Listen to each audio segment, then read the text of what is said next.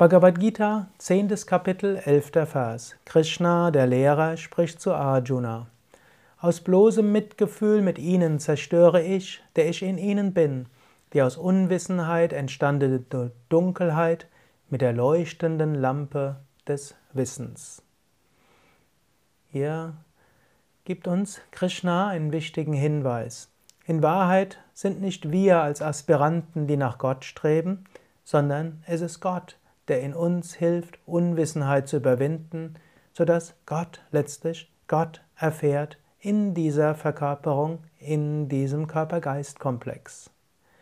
Das kann uns entspannen. Es liegt nicht wirklich an uns. Es ist nicht wirklich so, dass äh, wir uns jetzt unter Leistungsdruck stellen müssen, sondern letztlich macht Gott die spirituelle Arbeit. Gott manifestiert sich auch als Anstrengung in uns. Gott manifestiert sich auch als Mumukshutva, als intensiver Wunsch nach Befreiung. Gott manifestiert sich eben als spirituelle Suche.